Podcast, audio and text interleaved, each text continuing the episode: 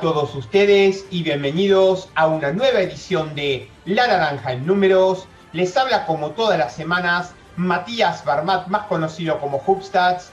Y aquí estoy, como siempre, trayéndoles a todos ustedes lo mejor de las estadísticas, el análisis, los datos y en definitiva los números de nuestro amado deporte de la naranja. Hoy en nuestro programa número 104 quería decirles que, eh, bueno, no me siento al 100% bien físicamente, pero al menos eh, voy a eh, compartir con todos ustedes un, un, informe acerca de la asistencia del público a las canchas en la NBA. Antes del año 93, antes de la temporada 92-93 inclusive, la NBA no tenía un eh, registro de asistencia a los estadios completo, em, por cuanto a que no, no eran, digamos, eh, estadísticas eh, consistentes y no, no se disponen, digamos, las cantidades exactas de asistencias antes de la temporada 92-93. Eran parciales, pero eh, recién las estadísticas totales de asistencia al público en las canchas NBA de cada uno de los 41 eh, partidos de local por equipo, porque recordemos que en la NBA son 82 partidos de liga regular, en cada uno de los 41 partidos de local por equipo, la totalidad de los partidos, es decir, la totalidad de los, en una temporada regular, 1230 partidos, eh, recién se disponen a partir de la temporada 93-94. Y es así, por ejemplo, que tenemos que eh, los Charlotte Hornets, es decir, la antigua franquicia de Charlotte Hornets, lo que hoy sería eh, New Orleans Pelicans, em, eh, tiene, digamos, obtuvo el mejor promedio de em, asistencia por partido de local en la NBA en la temporada 93-94, en el primero de los títulos de Houston, eh, con 23.698 espectadores, eh, seguido de los eh, San Antonio Spurs, cuando todavía estaba Dennis Rodman en los Spurs, con 22.052 y tercero Utah Jazz de Stockton y Malone con 19.865 y casualmente eh, fueron Los Angeles Clippers quien eh, fue último de los 27 equipos con 11.488 espectadores de promedio, el que menos asistencia tuvo. Recordemos que en la NBA todas las canchas tienen que tener un mínimo de 16.000, 16.500 personas lo que es hoy en día. En aquel entonces, con el año 94, con 15.000 personas mínimo alcanzaba y sobraba. Entonces, en el año, en la temporada 94-95, siguen siendo los Charlotte Hornets con 23, los antiguos Charlotte Hornets con 23.698, pero ya eran los Chicago Bulls y con el regreso de Michael Jordan a las canchas en el último tramo de carrera, eh, quien eh, con 22.592 espectadores por partido de promedio, eh, segundo, digamos, de los 27 eh, equipos. Eh, es decir, recordemos que en esa temporada Jordan vuelve a los Bulls el 17 de marzo para disputar los últimos 17 eh, partidos de liga regular. Y solamente con esos 17 partidos, esos 8 vendría a ser esos 9 partidos de local en ese tramo de los últimos 17 partidos de Jordan, fue suficiente como para elevar a los Bulls al segundo mayor promedio de asistencia al, antiguo Chicago Stadium en la temporada 94-95. Tercero, San Antonio 22.449. Cuarto, Cleveland Cavaliers 20.337, los cuatro con 20.000 o más. Y el que menos asistencia tuvo fue Los Angeles Clippers con 10.689 y el anteúltimo fue Atlanta Hawks con 12.312. En la temporada 95-96 eh, Charlotte siguió siendo primero con 24.042, eh, seguido de eh, Chicago Bulls con 23.637. Tercero, Toronto Raptors con 23.178. Cuarto, Portland Trail Blazers 20.739. Quinto, Utah 19.831. Sexto, San Antonio 19.790. Y en los últimos lugares, por debajo de 15.000, tenemos que Miami Heat eh, en el puesto 23 con 14.782, Minnesota Timberwolves 14.284, luego más abajo Atlanta Hawks 12.113, eh, Philadelphia 76ers 11.934 y Los Angeles Clippers 10.111. En la temporada 96-97, la segunda tras la expansión, es decir, la segunda tras eh, la llegada de Toronto Raptors y Vancouver Grizzlies a la NBA, eh, Charlotte, eh, que luego sería los New Orleans Pelicans, Charlotte Hornets 24.042, seguido de Chicago Bulls,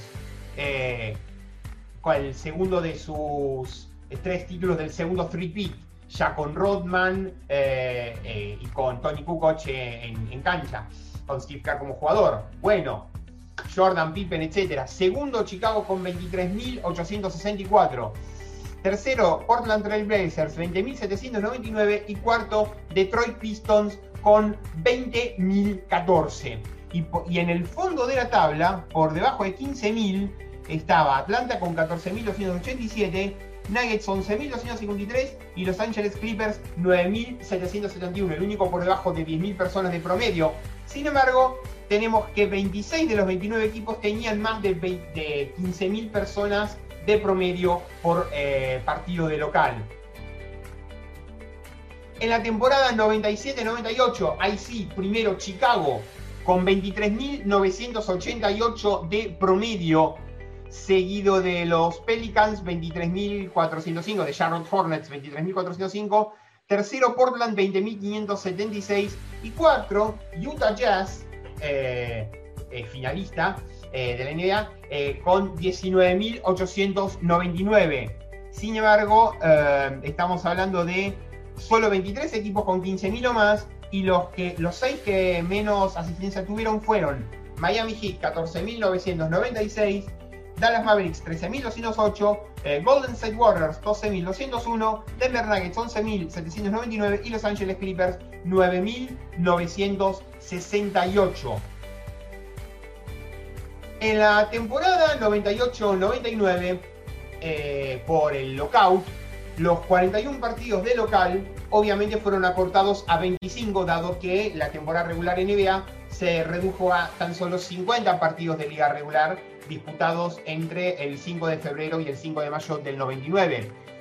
Chicago, eh, en su primera temporada, aún a pesar de su primera temporada, tras la marcha de, tras la segunda retirada de Michael Jordan, tuvo 22.400 eh, espectadores por partido de promedio, eh, seguido de San Antonio, ya con Tim Duncan y David Robinson, campeón de hecho saldría los Spurs de la temporada de Lockout 99 con 21.094. Tercero, New York Knicks 19.763.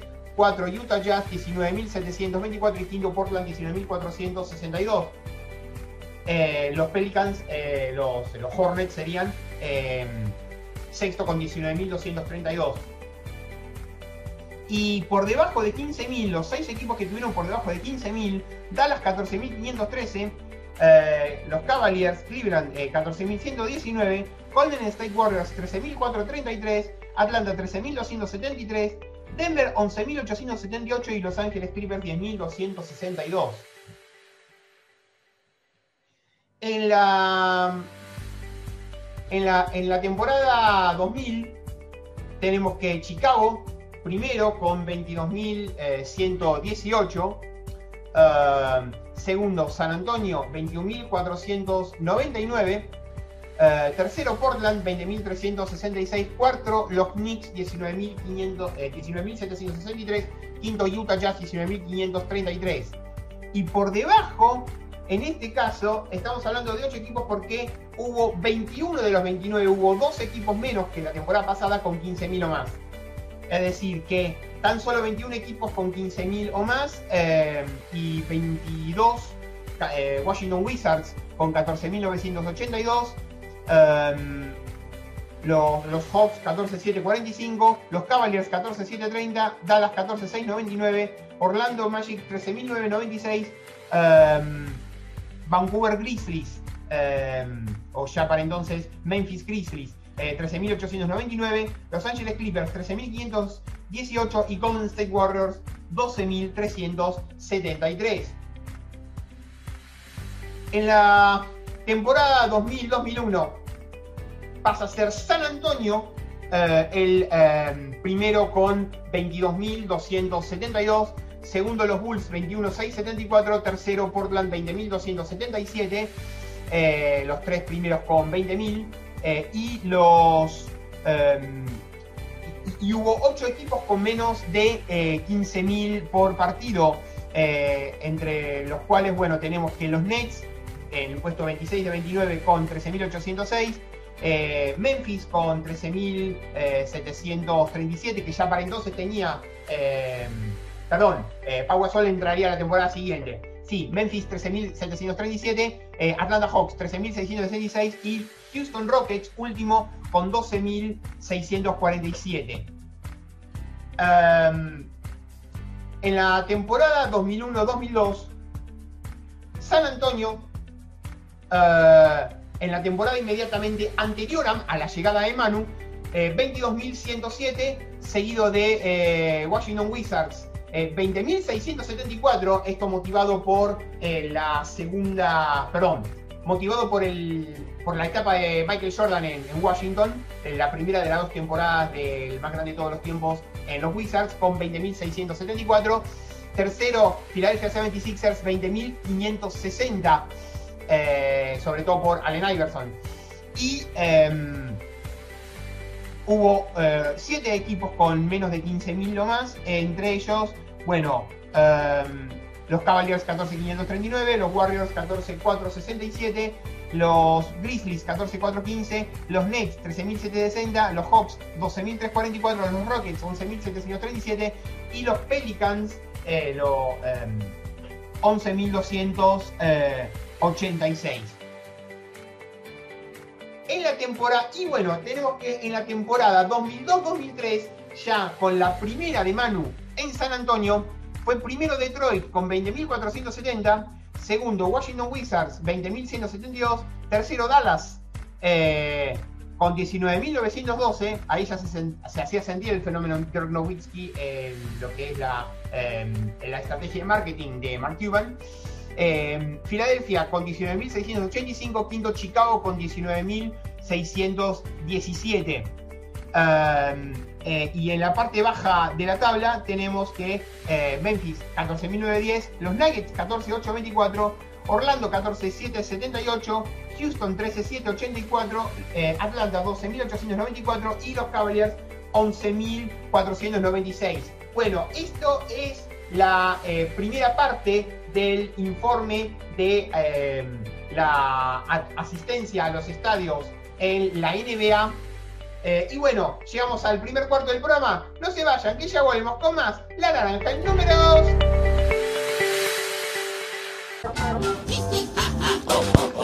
Golosinería Don Jaco. Golosinas todo el año. El mayor surtido en golosinas al mejor precio y con una excelente atención Golosinería Don Jaco, en sus dos direcciones. En Villa Urquiza, Avenida Olazábal 5334 y en Villa Pueyrredón, Artigas 4721, a metros de Avenida Mosconi. Golosinas Don Jaco, excelencia y calidad. Golosinas todo el año. Golosinas Don Jaco.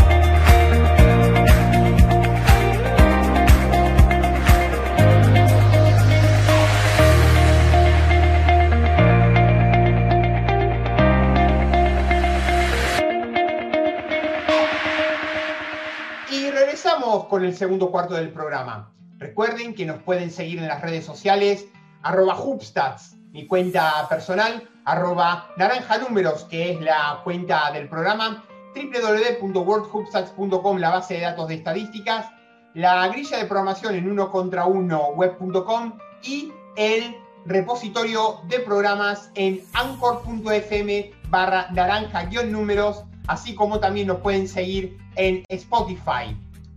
La segunda parte del informe acerca de las em, asistencias a los estadios en la NBA, tenemos que en la temporada 2004-2005, primero Detroit con 22.076, seguido de Chicago Bulls 20.204, tercero Dallas con 20.061.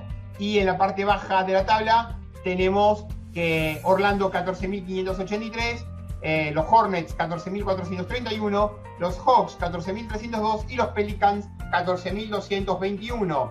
En la temporada 2005-2006, eh, primero Detroit con 22.076, segundo Chicago 21.188 y tercero Dallas 20.114, seguido muy de cerca por Miami Heat 19.954.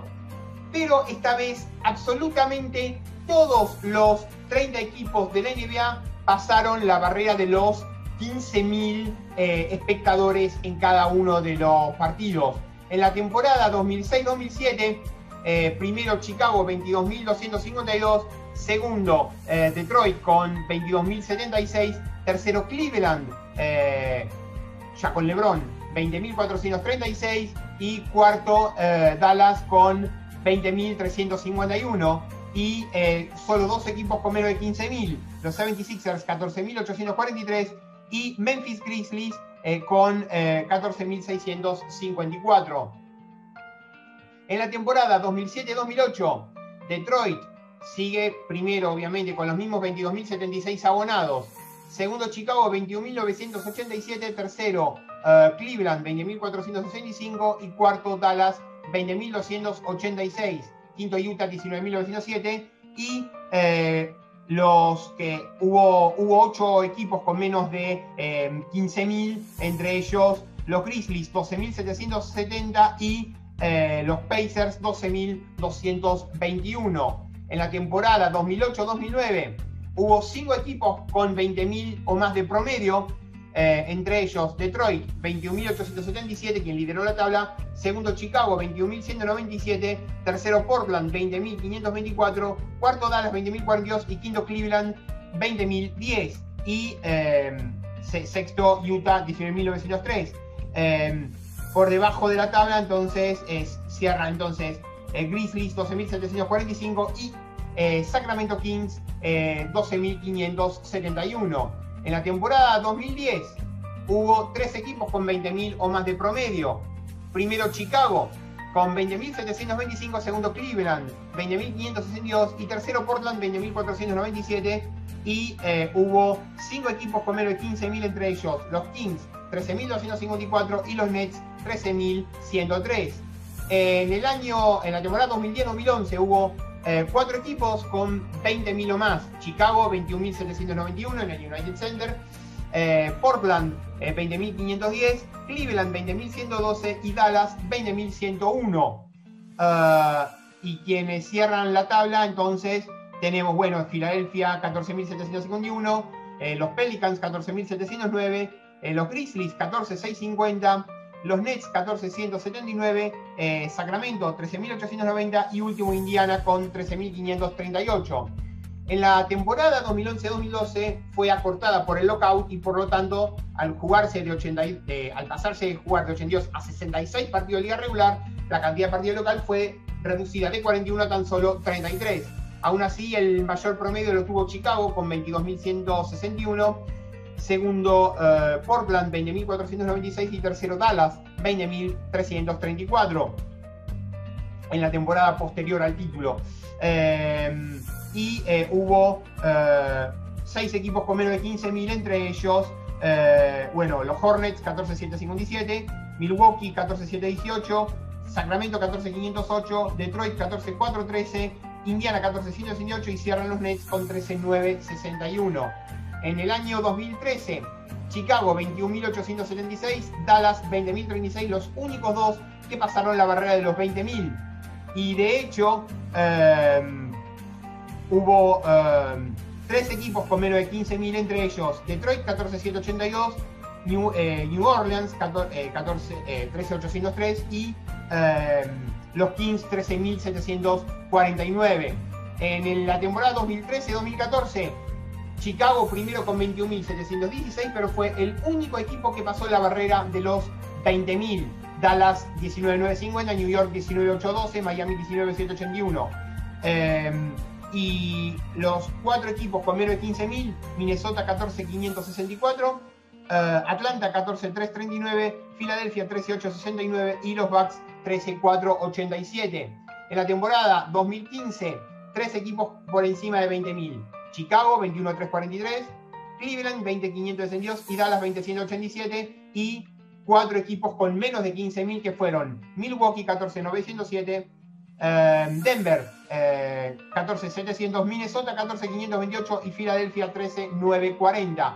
La temporada 2016 tenemos que eh, Chicago primero 21.820, segundo Cleveland 20.562 y Dallas 20.143. Cuarto los Raptors 19.825 y tres equipos con menos de 15.000, Filadelfia 14.881, eh, Minnesota 14.175 y los Nuggets 14.095.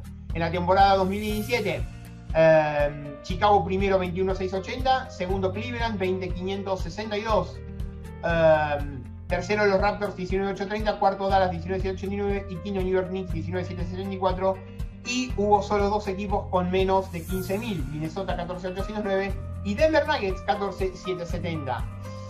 La temporada 2017-18, tres equipos con 20.000, Chicago 27.76, Cleveland 20.572 y eh, Filadelfia eh, 23.29 y hubo un único equipo con menos de 15.000 eh, que fue eh, Atlanta con 14.409. La temporada 2018-19 Filadelfia 24-41, Chicago 20-0-84, Dallas 20-0-13, eh, Toronto 19-8-24, Miami 19-6-40 y hubo un único equipo con menos de 15.000 que fueron los Nets 14-9-41. Y en la temporada 2019-2020 eh, hay que entender que eh, se disputó una por el obvio motivo de la pandemia de coronavirus, se disputó una cantidad de partidos desigual que varió desde los 31 partidos de local de los Hornets hasta los 39 partidos de local que disputó Phoenix Suns. En promedio, primero, eh, Filadelfia, eh, 20.628. Eh, segundo, eh, Dallas con 20.061. y todos los equipos pasaron la barrera de los 15.000. Por último, eh, lo que llevamos de eh, temporada 2020-2021, por obvios motivos, por el coronavirus, eh, solamente 10 equipos hasta ahora han ingresado algo de público en las canchas, con promedios que varían desde 3.663 de los Raptors hasta 1.133 de los Pelicans. el resto no, no, tuvo, no tuvo espectadores. Eh, de hecho, eh, Toronto solamente pudo ingresar eh, público en 3 de sus 12 partidos de local. Orlando en 13, Orlando pudo ingresar público en sus 13 partidos de, de local. Houston en sus 11 partidos. Utah Jazz en 14 de los 15 partidos. Cleveland en 12 de los 14 partidos. Dallas 4 de 14.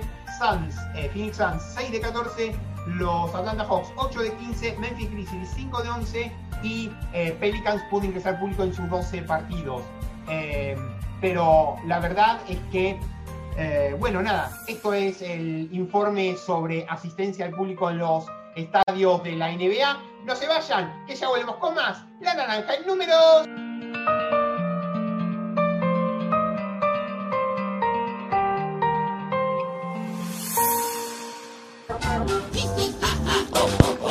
Golosinería Don Jaco. Golosinas todo el año.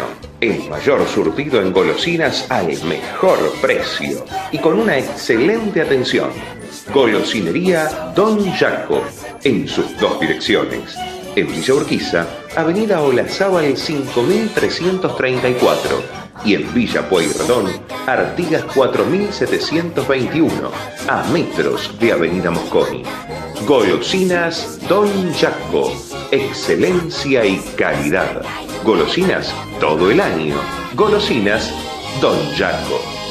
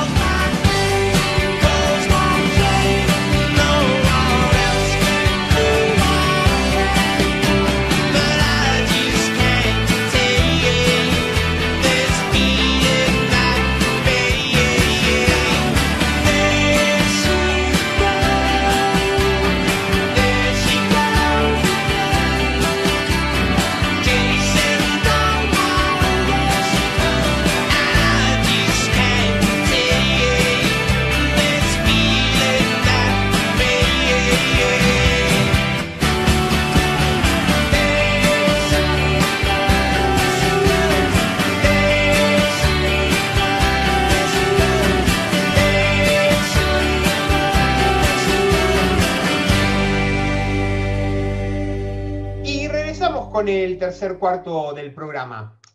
Antes de ir a nuestras habituales eh, efemérides y perlitas de la NBA, eh, vamos a comentarles acerca de algunas perlitas de, Liga Nacional, por cortesía de, la Liga Data. Eh, bueno, en el pasado partido de que jugó Libertades Unchales, Marcos Alietti eh, pasó la barrera de los 6.000 puntos en su carrera en Liga Nacional, ya tiene 6.001 en 811 eh, partidos. Y bueno, Mariano Fierro eh, recientemente ya ingresó en el top 100 de máximos anotadores de Liga Nacional, ya tiene 5.164, quien, bueno, quien desbancó del top 100 fue a Lázaro Borrell con 5.157. Y bueno, eh, vamos entonces con nuestras habituales perritas de NBA. Un 15 de febrero de 2000, Scottie Pippen jugando para Portland eh, registraba su eh, asistencia número 5000 en victoria 92-83 contra los Warriors. Pippen devino el décimo jugador en la historia de la NBA en registrar totales de carrera de 15.000 puntos, 5.000 rebotes y 5.000 asistencias.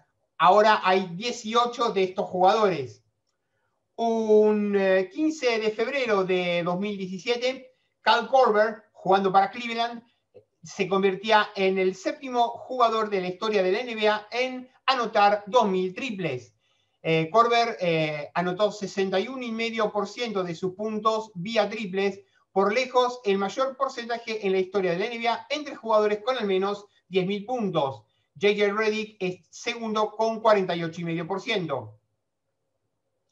LeBron James ha registrado al menos 15 puntos, 5 rebotes y 5 asistencias en cada uno de sus 28 juegos en lo que llevamos de temporada. La mayor racha que abre una temporada en la historia de la NBA por 6 juegos. Otros que LeBron, ningún otro jugador mayor a 35 años de edad ha registrado más de 6 de esos juegos en fila en ningún punto en una temporada, en ningún punto en lo que llegaba de una temporada. Eh, con respecto a Terry Rozier, los últimos tres partidos, 34, 41 y 33 puntos respectivamente. Es la primera vez en su carrera que anota tres partidos seguidos de 30 puntos.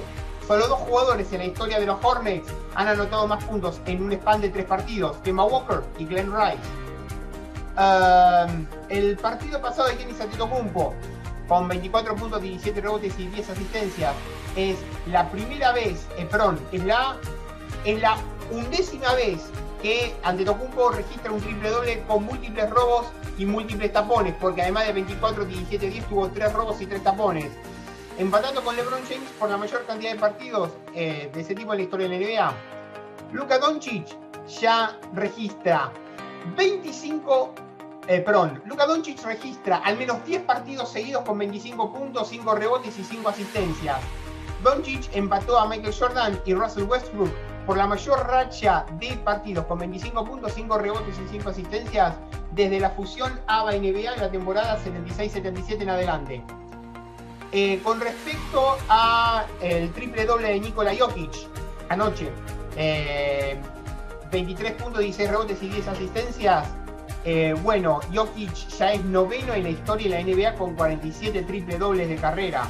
Los únicos jugadores con más triple dobles en la misma cantidad de partidos o menor de Nikola Jokic, es decir, en 407 partidos o menos, fueron Oscar Robertson y Magic Johnson quien cumplió 57 eh, años el 15 de febrero, Mark Price.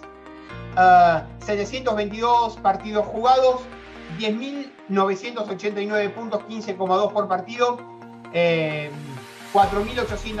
eh, asistencias, 6,7 asistencias por partido, 47,2% de tiro de campo, 976 eh, triples con 40,2% de efectividad, 90,4% de tiro libres, cuatro veces All-Star, 89, 92, 93 y 94. Eh, Mark Price es uno de los únicos tres jugadores en la historia de la NBA con porcentaje de tiro de carrera de al menos 40% en triples y 90% en tiros libres. Los otros dos son Steve Nash y Stephen Curry. Em, bueno, 14 eh, de febrero, eh, Carl Anthony Towns, eh, con el partido que tuvo de 20 puntos, 11 rebotes y 3 tapones, ha eh, convertido al menos un tiro, perdón, Towns eh, convirtió al menos en dominicano un triple en cada uno de sus últimos 42 partidos. La mayor racha en la historia de los Timberwolves y la mayor racha en la historia de la NBA, con al menos un triple convertido en 42 partidos, la mayor racha para un pivot.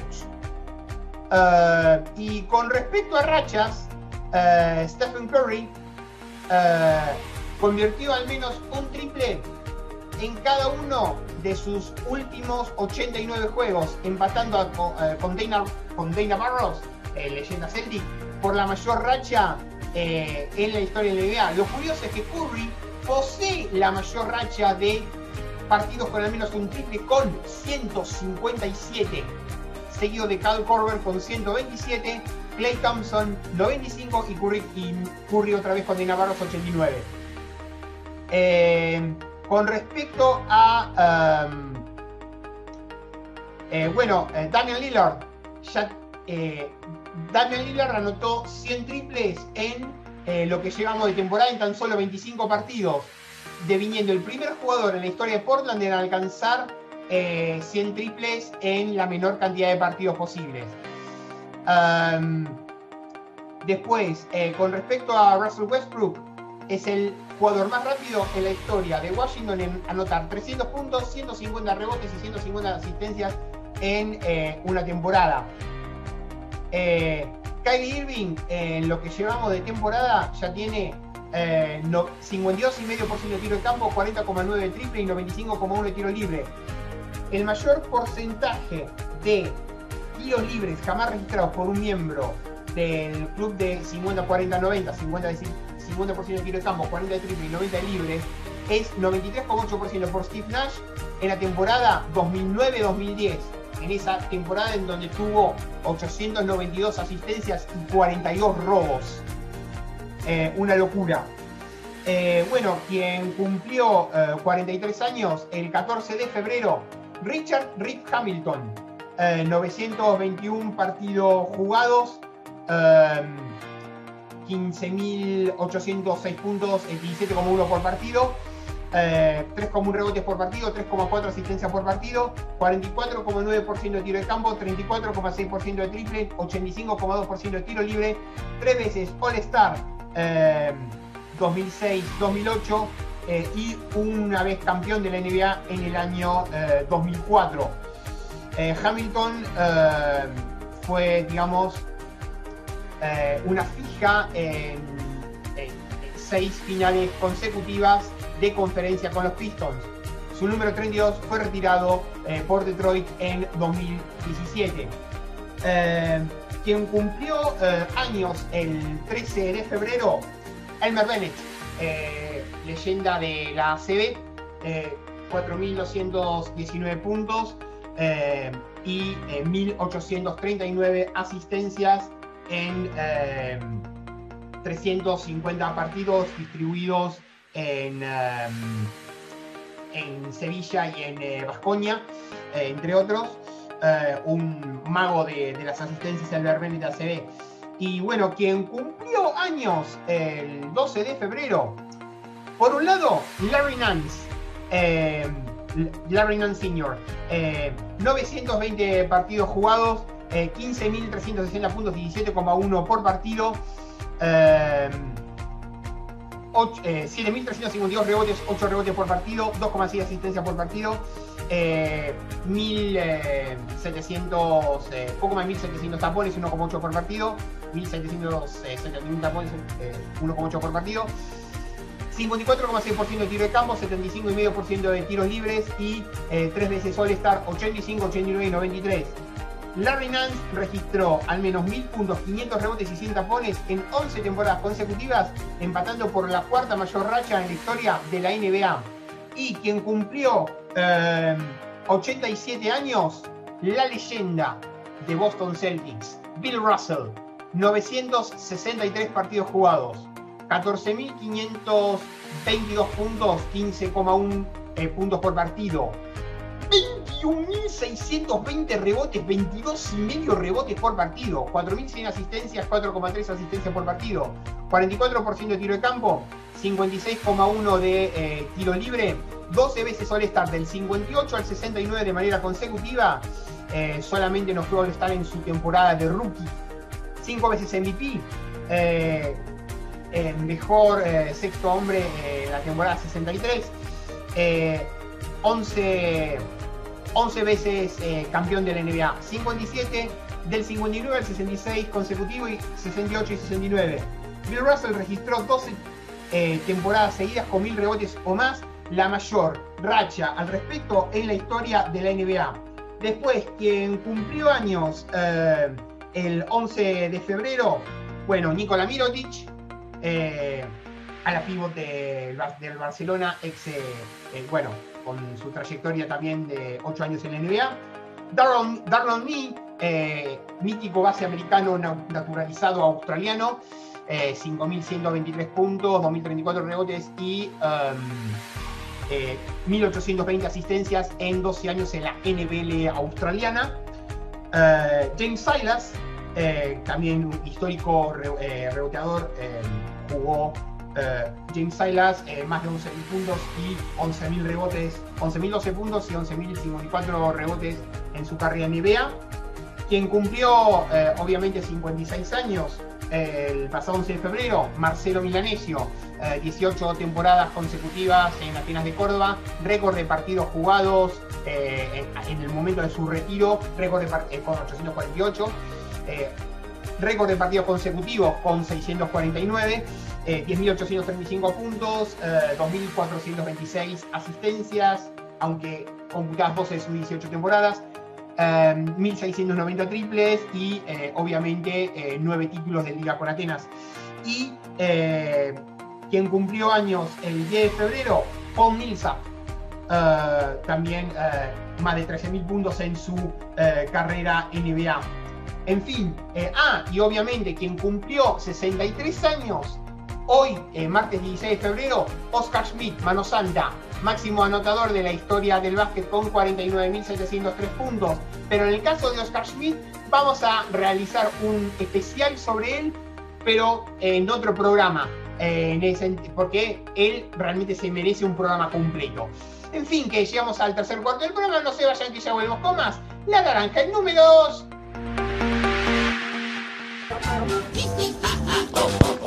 Golosinería Don Jaco. Golosinas todo el año.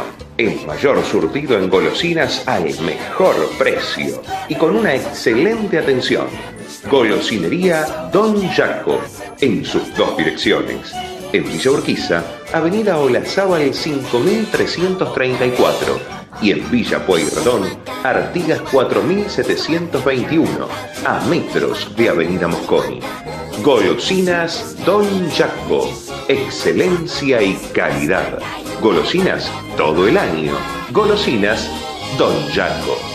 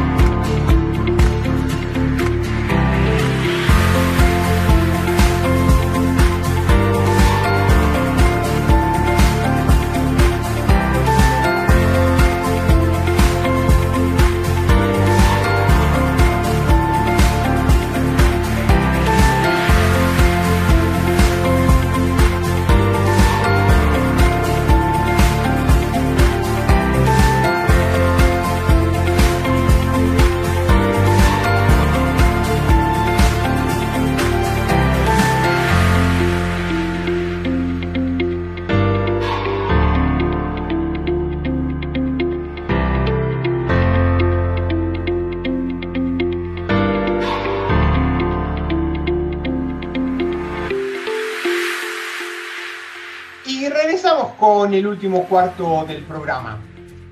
Vamos a cerrar eh, este programa con una muy linda historia que, a propósito del Día de los Enamorados, que tiene que ver con Greg Popovich y la que fue su mujer, Erin, durante 42 años. El, eh, Popovich, como sabemos, quedó viudo en 2018. Popovich, el técnico más ganador eh, en la historia de la NBA, Recientemente pasó la barrera de las 1.332 victorias de Lenny Wilkins. Y bueno, eh, esta historia que nos trae nuestro amigo Oscar Villares, que los pueden seguir en Twitter arroba 0308Oscar. Y esta historia dice así. Eh, este, esta historia de amor puede ser la de cualquier pareja, una relación que no se presta para un guion de película y que cuyo amor se basaba en el respeto, en el afecto, el apoyo incondicional y una prioridad para ambos, la familia por encima de todo. Probablemente su vida doméstica se reflejaba en la forma de dirigir sus equipos. El equipo simbolizaba la familia, sin estrellas ni hijos malcriados. La familia por encima de todo, el equipo por encima de todo. Desgraciadamente sus 42 años de matrimonio, como comentaba, terminaron en 2018, tras el fallecimiento de Erin. Greg perdía de esta manera a su esposa y compañera, a la persona que le aportaba equilibrio y atemperaba su carácter, a esa persona que estaba a su lado en los malos momentos, cuando las inquietudes y preocupaciones del cargo se apoderaban de su ánimo, en las derrotas y en los momentos de duda. También estaba a su lado para increparle o echarle en cara aquellas ocasiones en las que eh, Popovich se equivocaba, sobre todo en sus apariciones en la rueda de prensa cuando discutía con periodistas o cuando protestaba a los árbitros durante los partidos. Así es como querés mostrarte a todo el mundo, tenés que ser más amable. Mirá este otro entrenador. ¿Has visto cómo es más agradable con los medios? No tenés por qué ser tan rudo. Ya sos un hombre hecho y derecho. Mostrá algo de madurez. Erin era la única persona que se atrevía a hablarle así. Se había ganado el derecho por todas las ocasiones en las que Erin tuvo que aguantar los cambios de humor de Greg, consustanciales al desgaste del día a día en su cargo. A cambio, Greg siempre antepuso, siempre puso por delante a su mujer y a su familia por encima de todo. A pesar del gran amor y pasión que sentía por el básquet, Erin y sus hijos eran los más importantes en la vida de Greg. Y en función de eso, en función de eso, manejó toda su vida profesional. En el 99, cuando los Spurs lograron su primer título, Popovich en lugar de estar festejando el campeonato, fue por su mujer y fue por sus hijos, Mickey y Jill, y prácticamente casi se tuvo que cagar a trompadas con los servicios de seguridad del Madison Square Garden para que le dejaran bajar a pista para celebrarlo junto a él. Nada de aquello tenía el mismo valor si no podía compartirlo con la persona más importante de su vida. Erin Popovich suavizó la forma de ser de Greg. Cuando llegaba a casa le comentaba algo si no le gustaba, como hoy perdiste los nervios en el tercer cuarto, no tenías que haber protestado. Greg asentía y a continuación Erin le servía la cena, generalmente un sándwich de pavo, y hablaban de asuntos familiares. En ese día a día, luchando contra los avatares de la vida cotidiana, se fue afianzando esa historia de amor, de afecto y de cariño. La vida de Greg, un entrenador de élite de una franquicia NBA, puede llegar a ser muy estresante con un ritmo de vida vertiginoso. Entrenamientos matutinos, viajes, sesiones de video, reuniones con la directiva, sin embargo, Popovich tenía claro que aquello era su trabajo, una faceta de su vida, y no iba a afectar de ninguna manera su relación con Erin. Siempre tenía un pequeño gesto, unas simples palabras, pequeños detalles que demostraban su amor incondicional. Ambos tuvieron que batallar con la larga enfermedad de Erin. Greg Popovich nunca quiso hacer pública aquella circunstancia. Era un asunto que solo concernía a la familia. ¿Tiene más valor esta historia que cualquiera que la que podamos vivir en nuestras propias carnes o de las que podamos tener conocimiento? Probablemente no, pero precisamente por eso el autor la escogió y yo también la escogí. Porque es una simple historia de dos personas que se querían, de dos personas que vivieron su vida el uno para el otro, sin hacer publicidad de la misma, sin pretender aparentar ser la pareja que más se ama del mundo. Una historia de amor en la que cualquiera se puede ver reflejado. Popovich perdió a su mujer, pero en la figura de su hija Jill tiene a otra persona que velará por él y no dejará que cometa torpezas. Como por ejemplo de ello, aquí les dejo una anécdota. En las finales de 2013, tras perder contra Miami Heat, después de ir ganando 3 a 2 aquella serie, Popovich recibió críticas y no se tomó muy bien aquella derrota pasando por una crisis anímica.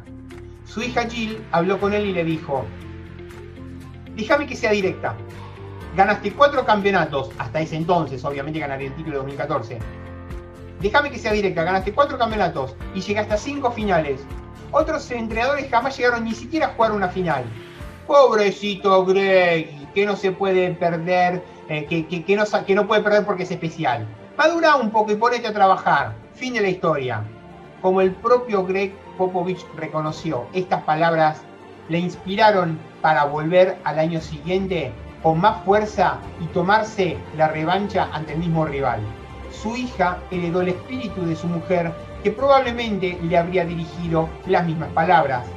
Con el paso del tiempo, Popovich tuvo que aprender a vivir sin la persona más importante de su vida, pero en su forma de relacionarse con la comunidad, con todos los estamentos relacionados con el baloncesto y en su compromiso son las, causas de lo más necesitado, se puede intuir la huella que Erin dejó en Greg Popovich.